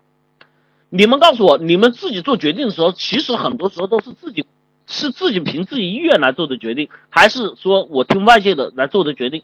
我不是说诱惑啊，我是说你自己在做出决定和选择的时候，你到底是凭着外界的这种信息来跟你做判断和做选择了，还是凭着自己的意愿来做的？啊，有同学装逼装的很强，叫综合考虑啊。我可以告诉大家，大家在这里面很多人不明白。我我跟大家举例子，很多时候，你我就举个最简单道理吧，你们听了就明白了。你非常喜欢一件东西，但是旁边人都说不适合你。你告诉我，你会听旁边的人买还是不买？买还是不买？一买二不买，就这么简单。回到，买不买？就你非常非常非常喜欢，但是我们说，一老师说不适合你。你们告诉我，你买不买？啊？你记住啊，你有钱，你可以买，很容易就可以买。你非常喜欢，就是因为有我们朋友都说不好，你们自己看嘛。你你们自己回答，不要老说什么外界给你的诱惑。我告诉你，人真正做判断、做决策的时候。往往是遵照于我们内心心底最人性的那个地方的想法来做出的选择，往往都是最心底最心里面最核心的地方做出的选择。所以在这里面，你们自己想想，当你面对困境的时候，你自己的这种选择能力，往往其实是听不进外界太多的声音的。你既然听不见外多的外界太多的声音和建议，哈。但是问题是你现在出了状况，你自己认识得到吗？你们告诉我，你们出了状况，你们认识得到吗？啊，认识到的个屁，认识得到你不就解决了吗？所以在这里面就是两个问题，外界的信息传递不进去，你自己的信息是混乱的。你在这种情况下，你能解问题吗？能解问题吗？你们告诉我，问题能解吗？所以实际上，我为什么在这里面哈？刚才同学说上课，我是真心实意的，真不跟你们打广告的去讲上课，因为在这里面真正到最后救命的，往往只有你自己，别人是救不了你的。什么叫救命？就是在你最后出了问题的时候，如果在你的脑子里面，在你的思维行为方式上面，你虽然暂时受到了一些情绪的影响，但你最终你记住了，不管情绪怎么样，你们记得情绪总是会过去的。就我这一段时间情绪会好，总会有好一点，对不对？但是情绪过去之后，有些人会怎么样？依然不知道怎么办。但是有些人会凭着原来自己的记忆，原来自己所收获的能力，开始逐步去重建自己的生活，是不是这样的？你们告诉我，一是二不是？所以你们记住了哈，这个救命的东西是什么？存在你脑子里面的。我让你们去上课，就是让你们在脑子里面去存下解决事情的这一条思路，让你学会面对问题的时候，能够认真的去看到这个问题。出在哪里？我的目的是什么？我的定位是什么？我的行为方式是什么？我的办法是什么？我的逻辑是什么？我应该通过哪个信息来做判断，对吧？就像我刚才说，人之所以迷茫，人之所以难受，人之所以慌，是因为没有目标。当你真正情绪慢慢褪去之后，你会开始去给自己做一些事情的时候。你把这些学过的东西拿出来，你会开始慢慢去建立到你思维里面的什么这些体系，你会去建立自己的目标，会开始拿出自己的行动和计划，让自己去改变。所以我们会看见有一种成功的人士就是这样的，叫痛定思痛，然后发愤图强，对吧？刚开始就讲，所以这个报名是让你们去学会这样的思维方法，让你们面对这样的问题的时候。真正有解，因为真的没有人能帮你。你不要期望到了那一刻之后，你情绪过了之后，你依然还不会听别人的，你依然还是听不进别人的，你依然还不会去找别人的。你别忘了这一件事情。那谁来帮你啊？很多时候有很多同学不就这样，情绪过了一阵之后，稍微平复了，结果完了，再往后过一段时间又怎么样？又更加陷进去了。有没有？一有二没有？有没有这种状况？所以我想说，想让自己走出来，记住了啊，只有自己走出来，靠自己去报名上我的课啊，二三五七五二幺五三四和八零零幺三六二九九，上我的立体思维法，让自己学会如何去面对问题、解决问题。当然，你说是不是就这个就能解了？我说这是体系化的解决办法。我们今天这堂课依然会去告诉大家如何阶段性的解决办法哈，这是分两个方式，一个叫治标，一个叫治本。哈，意思是立体思维法是治本的哈。这个课堂上跟大家讲的是治标哈，如何去解决你眼下的问题。但记住了，这个就是你挠痒痒痒痒，身上痒痒，跟你涂个止痒药膏。哎呀，出血了，跟你贴个这个止血膏。但是问题为什么会出血？为什么会痒痒？这个事情我解不了啊。我们说的要望闻问切，要错其筋骨，分其五脏六脾，对吧？去火去天去湿去地。哎呀，怎么感觉像养生节目了哈？所以在这里面，我们来说说治标的一些方法，如何克服障碍，走出困难。治标，第一个叫放空法。有人懂什么意思吗？第一个叫放空，放空法，有人懂什么意思吗？嗯？哎呀，大紫同学居然懂啊！可以说来听听吗？啊，有同学说冥想，有同学说空杯状态。哎，好吧，你们叫知其然不知其所以然哈。第一条放空法，当我们陷入的实际上在这个时候我说的啊，满满的都是什么呢？其实我想跟大家说一个最有意思的地方，就所谓我们陷入困境是一种状态吧。但这种状态下，我想跟大家说一点，即便是在这种状态下，所有同学你们的心里面都是满满的，什么满满的呢？满满的都是矫情，满满的都是自由自恋，是不是这样的？是不是这样子啊？觉得自己是最痛苦的人，觉得是这个世界上最悲惨的人，觉得自己是最倒霉的人，觉得自己是最无奈的人，觉得自己是被这个世界遗弃的人，觉得别人都是不理你的，别人都是不爱你的，别人都是幸灾乐祸的，所有人都是不关心我的，所有人都是看不起我的，所有人都会踩上我一脚。所有人都是这个变态的，对不对？你说不是，是不是？是不是？是不是？是不是？对吧？所以在这里面，我想说什么？这就叫矫情嘛？谁呀看不起你了？谁呀那个不关心你了？谁呀去这个井落井底落石了？对吧？说句实话，生活照过，歌唱跳，日子照走，地球照转。人家只是做了一件什么事情，正常的日子的事情。你出问题不代表这个世界天都塌了，是你的世界天都塌了。你要把你的世界等同于全世界，做梦吧！说的最直接、最无助一点就是，我们压根不关心你，也不知道你做了什么事情，只是因为你高兴的时候，你觉得啊，全世界都在关注你，你很开心，你得到了，所以你不会关心我，不关注你。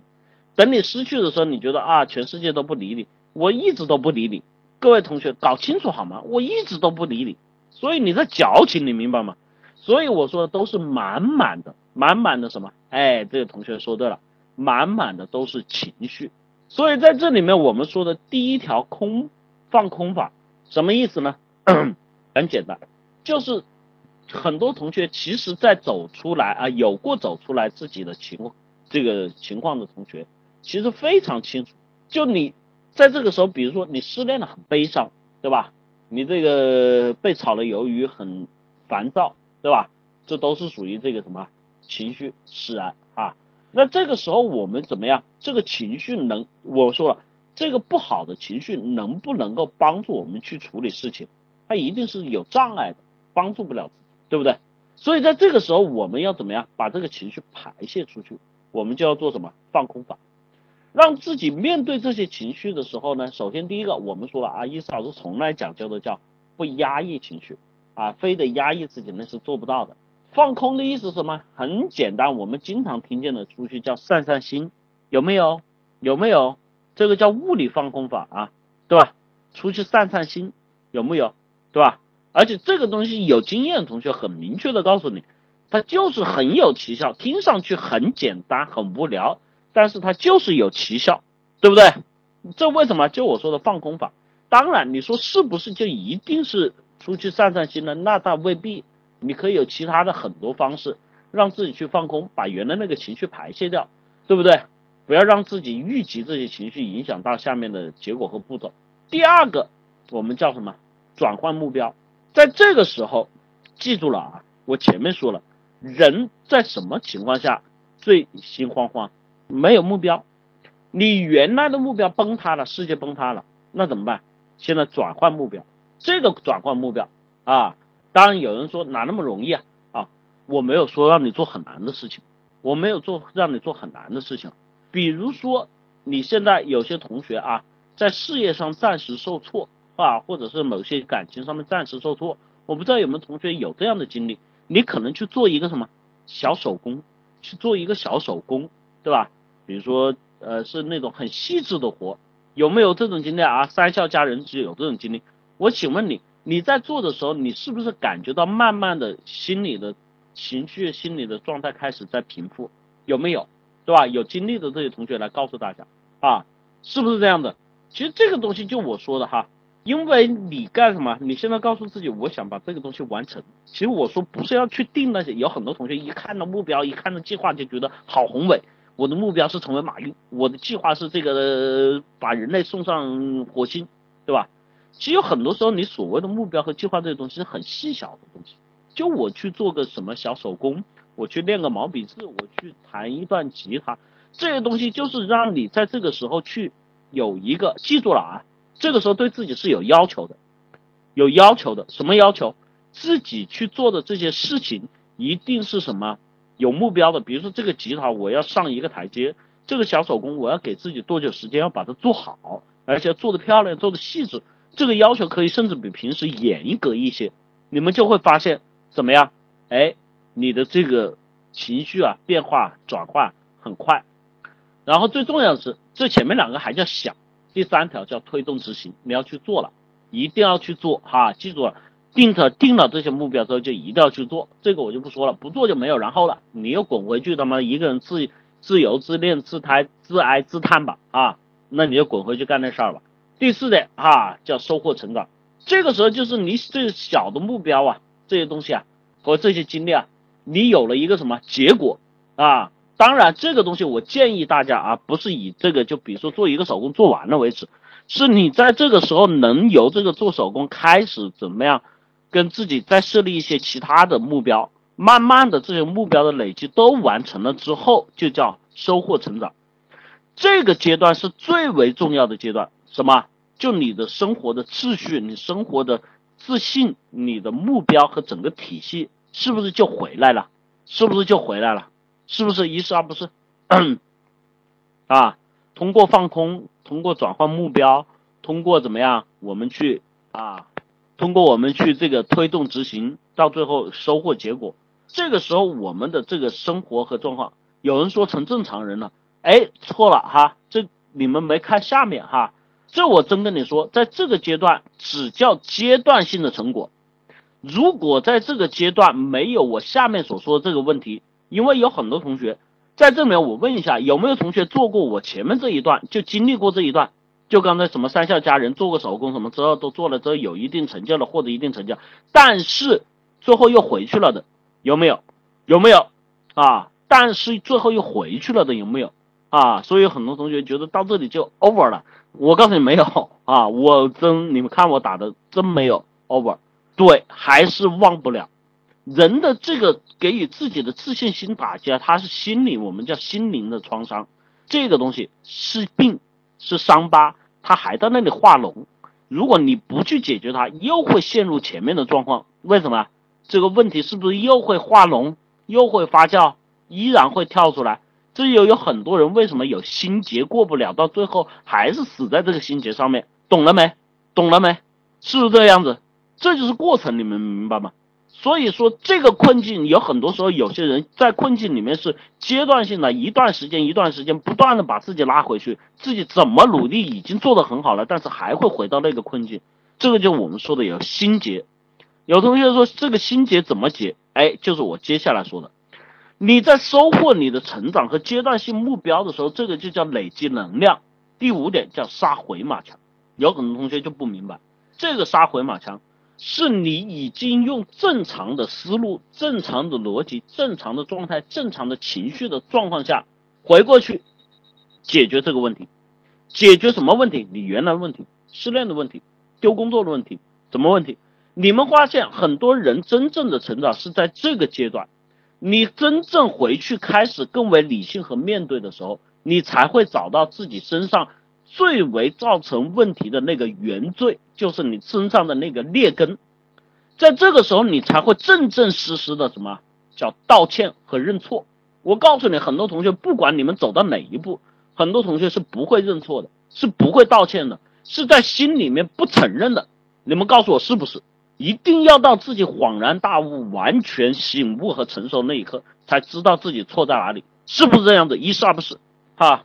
这是我们实际上在成长过程中遇到的最大最大的坎，所以我说杀回马枪回去，就是你面对这个问题，你已经进入了这个什么相对来说比较正常的，你要有理性了，你解决问题你要有理性了，才能去真正有理性的解决问题，在这个时候你才能看到自己身上所产生的问题和不足，你才会去什么我们说的叫忏悔自己也好，叫叫救赎自己也好。叫自己洗心革命也好，叫自己涅槃重生也好，你用这么多词，无非都是告诉自己走回去，去正确面对这一段不堪回首的往事，不能提起的过去，自己走错的路，自己心里面的那个伤疤，你必须用这样的方式去面对，去挑战，去解决它，就正儿八经的分析你自己的错在哪里，你行为在哪里，应该怎么解，拿出原来正常的步骤来，啊。当然，你问这个东西再要我讲，我告诉你又得讲多少节课啊！欢迎报名我的课程二三五七五二幺五三四和八零零幺三六二九九。最后啊，就是我们在这个事情上面的什么彻底释放，克服这个障碍，走出困境，这六步是一个人必须要经历的。如果没有经历这六个步骤，我告诉你们，你们一定释放的不彻底，一定释放的不完整。你们解决问题也一定是半途而废，所以到最后你们会在人生中出现很多的纠结难受，因为什么？我说了，始终随影如影随形跟着你，你有很多的困境，有很多问题。最最简简单的，比如说我们接受咨询，有很多人问问题，我为什么分手？问他一二三，交过三个女朋友，分手理由一模一样，有没有？在这里面有没有这样的人？你或者你们见过没见过这样的人，对吧？有没有？有很多同学在之前工作中或者在学习上面犯过的错，在人生以后里面，不是说我犯过错我不犯了，一错再错再错再再错，有没有？有没有？这就是我们说的，在困境中的六步你没有解决，你既没有建立自己新的生态体系，也没有把这个成长和收获的东西去理智面对自己原来的困难。所造成的你现在的这种状况，永远在这个中间反复、反复、反复，不断的反复。困境带给人的是绝望，带给人的是难受，带给人很多的什么负面。但是你记住了，一嫂子今天在这里跟大家说，所有的东西都有正面的意义。困境带给大家的正面意义是什么？是让你彻底否定自己之后，重新塑造那个全新的自己。这就是困境带给我们真正最有价值的意义。我们真正陷入困境或真正陷入困难的时候，我们其实说句实话，不用太慌，也不用太担心，因为所有的困难对于我们来说始终都会走过去，只是你用什么样的方法去面对。也有可能你在这里面会有消极的态度，也有可能你在这里面会有不好的情绪。但是记住了，一个成熟和理智的人不是用态度和情绪来控制自己。我们用什么？用理智，用方法，用自己的思维来控制自己。我们不是动物，我们是智慧生物。记住了，智慧排在前面。我们有思想，能够去决定自己的人生。我们有思想，有智慧去决定我在眼下当前应该做什么。这就是我们智慧的核心。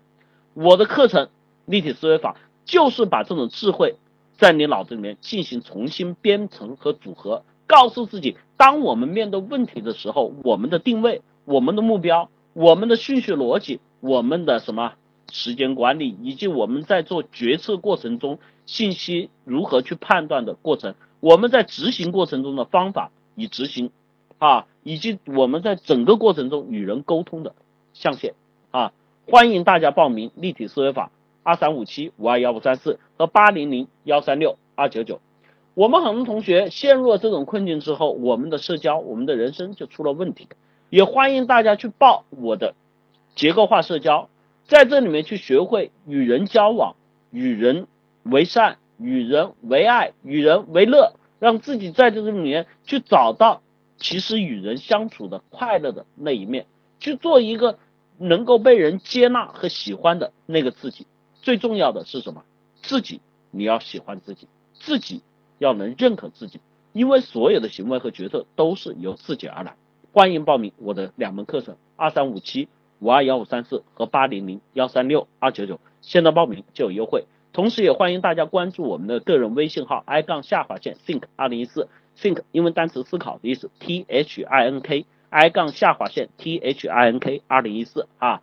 我们的微信公众号直接在微信搜索框输入“凡事都有解”五个中文字就能一键关注哈。呃，希望大家去听我们想听我们往期录音的同学，想去看我们录音转成文字，因为有很多时候录音听起来不那么方便。你想去看我们录音转成文字的内容，想去看我们发布的一些干货文章，想去分享，想去推荐，想去看猫哥的一些提问和回答哈，欢迎关注我们的微信公众号，直接在微信搜索框输入“凡事都有解”五个中文字，同时欢迎大家去加入我们的分销推广 QQ 群。三幺九七二五四九九，我不敢说这是这个世界上最有前途的职业，但我我敢说这是你目前能够去做的最有意义、最有价值，又最能够带给自己实际丰厚回报的那么一件事情啊！既能帮助他人，这个他人是两部分，既帮助了我们的课程，也帮助了需要成长的同学，还能帮助自己在这里面去收获能力和提高。最重要的是，我们不是光说不练哈，我们的课程组从来不是那种灌鸡汤，然后说虚假内容的东西。我们需要的是实际实干，伊嫂是是实干的人，所以我们会有丰厚的现金回报，既又能赚钱又能帮人，这么好的事情干嘛不来？欢迎大家加入我们的分销推广 QQ 群三幺九七二五四九九。当然，我们欢迎那种打满了鸡血，我们欢迎那种充满了正能量的人，那些内心阴暗只想这个坑蒙拐骗偷的同学哈。就想在这里赖着要钱的同学，拜托你不用来，好吧？好了，这里是凡事都有解，我是一思，希望我们的课程不光是带给你正能量，而是带给你能够真正改变自己、走出自己的勇气、决心和实践能力的地方。我是一思，祝大家晚安，下周同一时间我们继续再见，啊，谢谢大家。